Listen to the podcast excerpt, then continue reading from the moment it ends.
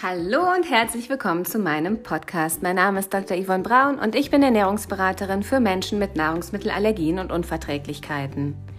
Während meiner Arbeit in der Allergieforschung fand ich das Thema Allergien faszinierend und spannend. Und heute leben wir für viele Betroffene ein spannendes und faszinierendes Leben mit der Allergie.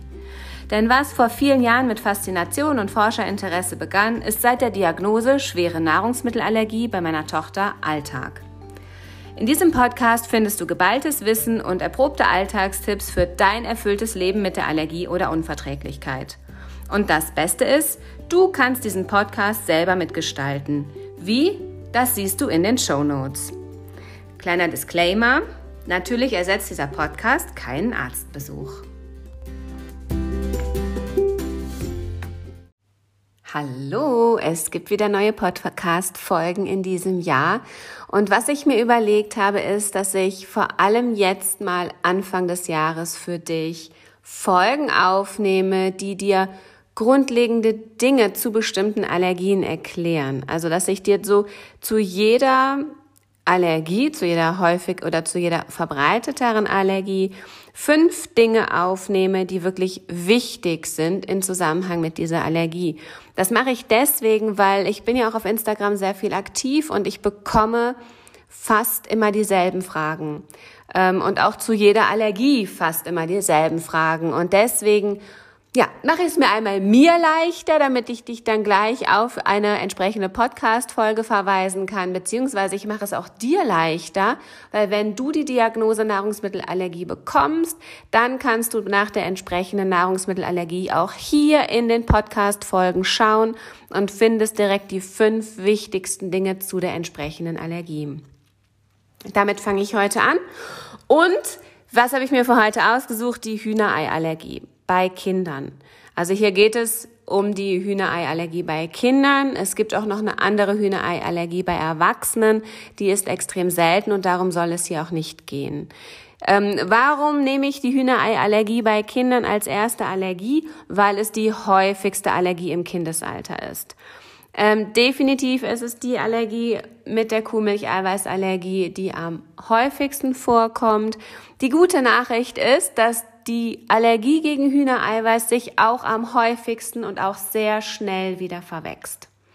Äh, finde ich immer tatsächlich eine super Sache. Also wenn man mit ja, ein paar Monaten, mit neun oder mit zehn Monaten, mit zwölf Monaten die Diagnose Hühnereiweißallergie erhält, dann kann man vor dem Kindergartenalter auf jeden Fall schon mal testen lassen, ob sie sich vielleicht wieder verwachsen hat. Fangen wir aber an mit dem ersten Punkt, der wichtig ist nach der Diagnose Hühnereiweißallergie. Und zwar die Begriffsklärung. Ich habe immer wieder in der Ernährungsberatung auch betroffene Familien, die von einer Eiweißallergie sprechen und dann tatsächlich Sorge haben, dass bei einer Hühnereiweißallergie wenn von einer Eiweißallergie gesprochen wird, überhaupt kein Eiweiß mehr gegessen werden darf, verzehrt werden darf von dem Kind. Also hier ist die Begriffsklärung wahnsinnig wichtig und das ist das A und O. Bei einer Hühnereiweißallergie geht es nicht um eine Eiweißallergie, sondern es geht wirklich nur um eine Allergie gegen das Hühnereiweiß. Hühnereiweiß, Hühnerprotein ähm, je nachdem, wie der Arzt sich hier ausdruckt, ausdrückt. Ne? Also hier wirklich keine Bedenken bei anderen Eiweißen, Protein, das ist, Eiweiß ist fast überall drin, in fast jedem Lebensmittel.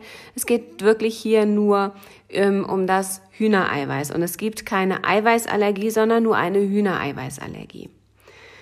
Ähm, da sind wir auch schon eigentlich beim zweiten Punkt, nämlich der Auslöser. Also was löst bei der Hühnereiweißallergie wirklich die Allergie aus oder die Reaktionen aus? Auslöser ähm, gerade bei der oder vor allem bei der Allergie von den Kindern, bei der Hühnereiweißallergie von Kindern ähm, befinden sich die Allergene hauptsächlich im Eiklar. Trotzdem ist hier nicht die Empfehlung, Eiklar von Eidotter zu trennen und das Eidotter zu geben, sondern wir meiden das komplette Hühnerei. Ähm, wichtig ist aber zu wissen, dass es hier bei den allergieauslösenden Stoffen im Hühnerei zu ähm, einem Unterschied kommt. Und zwar gibt es hier hitzestabile Proteine, also die Proteine, die Eiweiße, die durch Hitzeeinwirkung nicht zerstört werden und hitzelabile Proteine, also die durch eine Einwirkung von Hitze durch Backen zum Beispiel zerstört werden. Welche Proteine das sind und ähm, wie die heißen, darauf möchte ich jetzt gar nicht eingehen. Das erfährst du von deinem Allergologen oder von deinem Kinderarzt. Was aber wichtig ist, was wirklich wichtig ist, ist, dass bei einer Hühnereiweißallergie immer geschaut werden sollte. Verträgt das Kind, verträgt das betroffene Kind verbackenes Ei oder verträgt es das nicht? Also reagiert es gegen hitzestabile Proteine oder nur gegen hitzelabile Proteine. Das ist total wichtig, weil ähm, ich oft auch Kinder in der Beratung habe. Jetzt sage ich, berichte ich mal was aus meinem Beratungsalltag. Ein Kind hat schon häufiger ähm, bei der Mutter mal ein Stück Kuchen genascht, wo eben Ei verbacken enthalten war. Dann hat es irgendwann mit einem Jahr ähm, ein, ein Stück Rührei probiert und hatte eine, eine Reaktion. Und da auf, als Folge dieser Reaktion wird dann komplett oft das Ei komplett wieder rausgenommen aus dem Speiseplan, obwohl es eben vorher Kuchen schon häufiger gegessen hatte, reaktionslos und es hat gut funktioniert. Ähm, und hier ist es wirklich wichtig, gerade wenn ihr wisst, Ei hat das Kind schon gegessen. Auch in Löffelbiskuits, die Kinder oft früh bekommen, ist ja Ei enthalten, verbacken. Ne, also wenn ihr wisst, unser Kind hat aber schon Ei in Keksen oder in Kuchen gegessen, dann sprecht das bei dem Allergologen an und sprecht mit ihm auch, inwieweit ihr jetzt Ei oder in welcher Verarbeitungsform ihr jetzt Ei wirklich meiden müsst. Das ist ganz, ganz wichtig. Und da kommen wir nämlich auch schon zum dritten Punkt. Der dritte Punkt, der bei der Hühnereiallergie wichtig ist, ist eben diese Karenz. Nur so viel wie nötig und so, nee, nur so viel meiden wie nötig. Genau, doch, so ist es. Also, das ähm, gerade bei der Hühnereiallergie und auch bei der Kuhmilch-Eiweißallergie, da gibt es das ja auch mit den hitzestabilen und hitzelabilen Proteinen. Ähm, Trotzdem wird hier dazu tendiert, erstmal komplett wieder das Hühnerei rauszunehmen. Und da sehen wir schon aus Untersuchungen, dass tendenziell die Allergie gegen Hühnerei besser oder schneller wieder verschwindet, wenn Ei zum Beispiel in der Form, wie es vorher schon vertragen wurde, auch weiter gegessen wird. Das ist ein ganz wichtiger Punkt, weil was wir möchten ist, dass die Hühnereiallergie ganz schnell wieder verschwindet. Zum anderen aber auch möchten wir die Lebensqualität auf einem guten Niveau halten. Und wenn wir nur das meiden, was wirklich notwendig ist bei jeder Allergie, dann halten wir auch die Lebensqualität auf dem höchstmöglichen Niveau. Also, sprecht das bitte wirklich ab. Einmal den Punkt zwei: Was sind die Auslöser der Hühnereiallergie? Und was muss mein Kind wirklich meiden, beziehungsweise was darf ich meinem Kind noch geben an verarbeitetem Hühnerei. Hier ein kleiner ähm, Disclaimer, das sollt ihr niemals selber ausprobieren zu Hause, sondern das ist mit dem Allergologen oder mit dem Kinderarzt abzusprechen. Also keine Tests zu Hause machen, sondern immer in Absprache mit dem Arzt. Aber sprecht den Arzt darauf an. Weil oft ähm, empfiehlt der Arzt, er hat vielleicht gar nicht so viel Zeit und macht euch Empfehlungen am Telefon. Ähm, ihr versteht das dann vielleicht nicht in dem Eifer des Gefechtes oder es geht alles wahnsinnig schnell, dann fragt nach. Aber nach der Diagnose Hühnereiallergie muss für euch geklärt sein, Ei in welcher Form muss gemieden werden.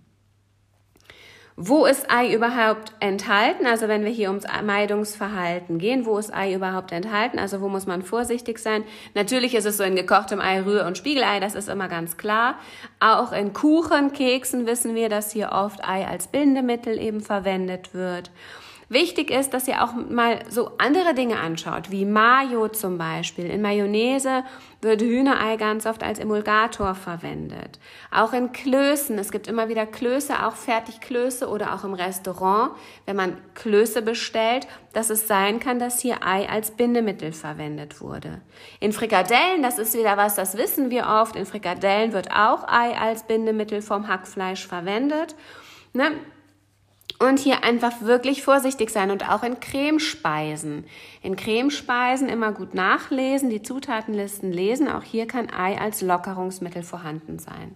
Also ihr kommt nicht drum rum, bei, nach der Diagnose Hühnereiallergie wirklich auch alle Lebensmittel gut anzuschauen, die ihr esst und ähm, auf die Zutatenlisten zu gucken. Das Gute ist ja, dass Hühnerei zu den 14 deklarierungspflichtigen Lebensmitteln gehört und hier auch immer ähm, in der Zutatenliste genannt werden muss, beziehungsweise sogar fett gedruckt kursiv geschrieben oder in Großbuchstaben geschrieben sein muss. Also ihr werdet Ei in der Zutatenliste finden. Ähm, wenn ihr danach sucht.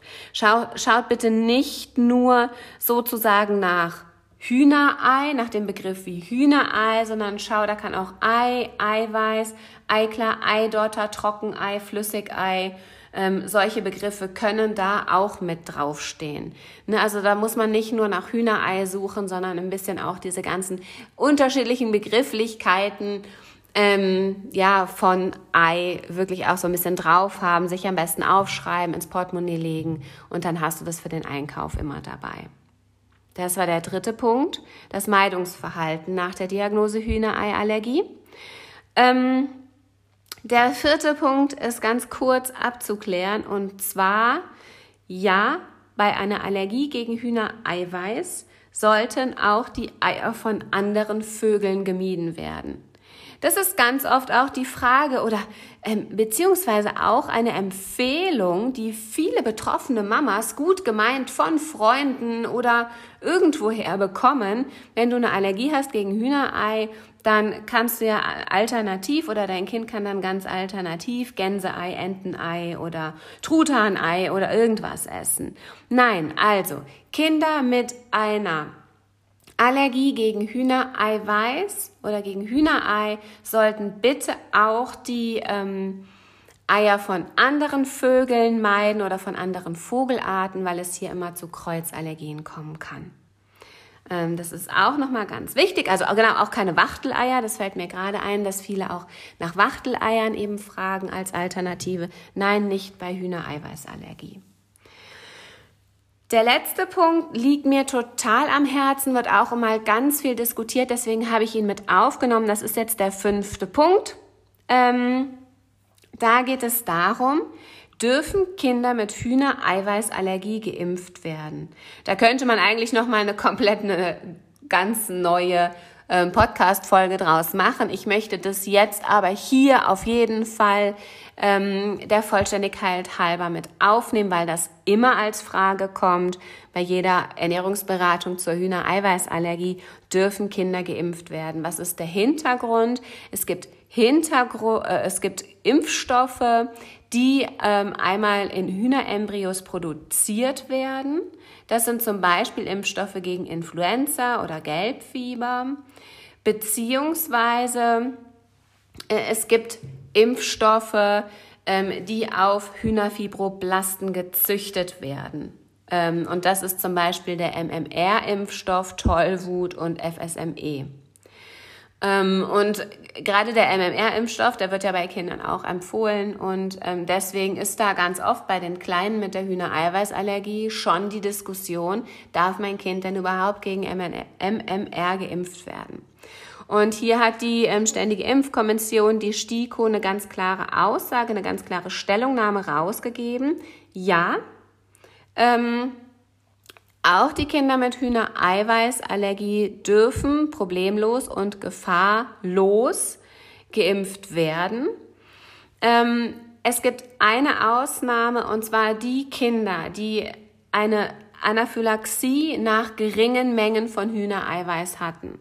Ne, also es gibt diese ganz schweren Kinder oder ganz, nein, nicht ganz schweren Kinder, ganz schweren Reaktionen nach Hühnereiweiß gibt es auch. Und ähm, das sind wenige Kinder, die diese Reaktionen so schwer haben, aber die gibt es. Und diese Kinder sollten auch geimpft werden, aber unter besonderen Schutzmaßnahmen. Und zwar mit anschließender Beobachtung, entweder in der Arztpraxis oder gegebenenfalls auch im Krankenhaus.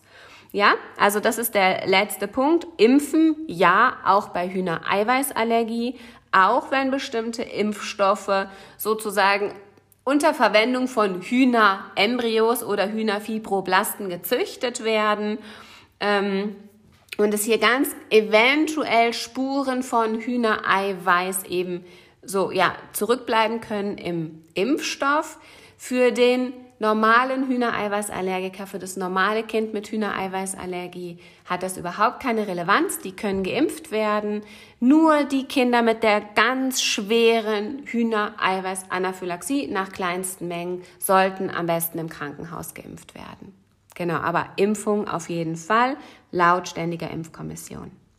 So, und das waren sie auch schon kurz und knackig. Ich mag ja wirklich kurz und knackige Podcast-Folgen, weil ich auch immer schnell zwischendurch meinen Podcast höre zu einem Thema, das mich interessiert.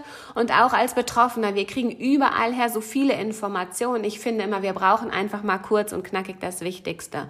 Das Wichtigste habe ich dir in den Punkten ähm, 1 bis 5 zur Hühnereiweißallergie zusammengefasst. Ach so, naja, sagen wir mal hier noch Punkt 5a. Wann sollte denn die Hühnereiweißallergie wieder kontrolliert werden? Ob die überhaupt noch vorhanden ist?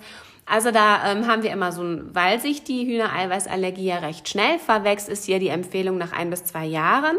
Ähm, je nach Schwere der Allergie kann man auf jeden Fall schon wieder kontrollieren, ob die Hühnereiweißallergie noch vorhanden ist oder ob sie sich schon langsam verwachsen hat. Genau, das war jetzt so Punkt, Punkt 5a noch da. Gut, aber jetzt bin ich mit dem Podcast definitiv auch am Ende. Wenn du Fragen hast, immer gerne unter dem entsprechenden Instagram-Post oder auch an meine ähm, E-Mail-Adresse info at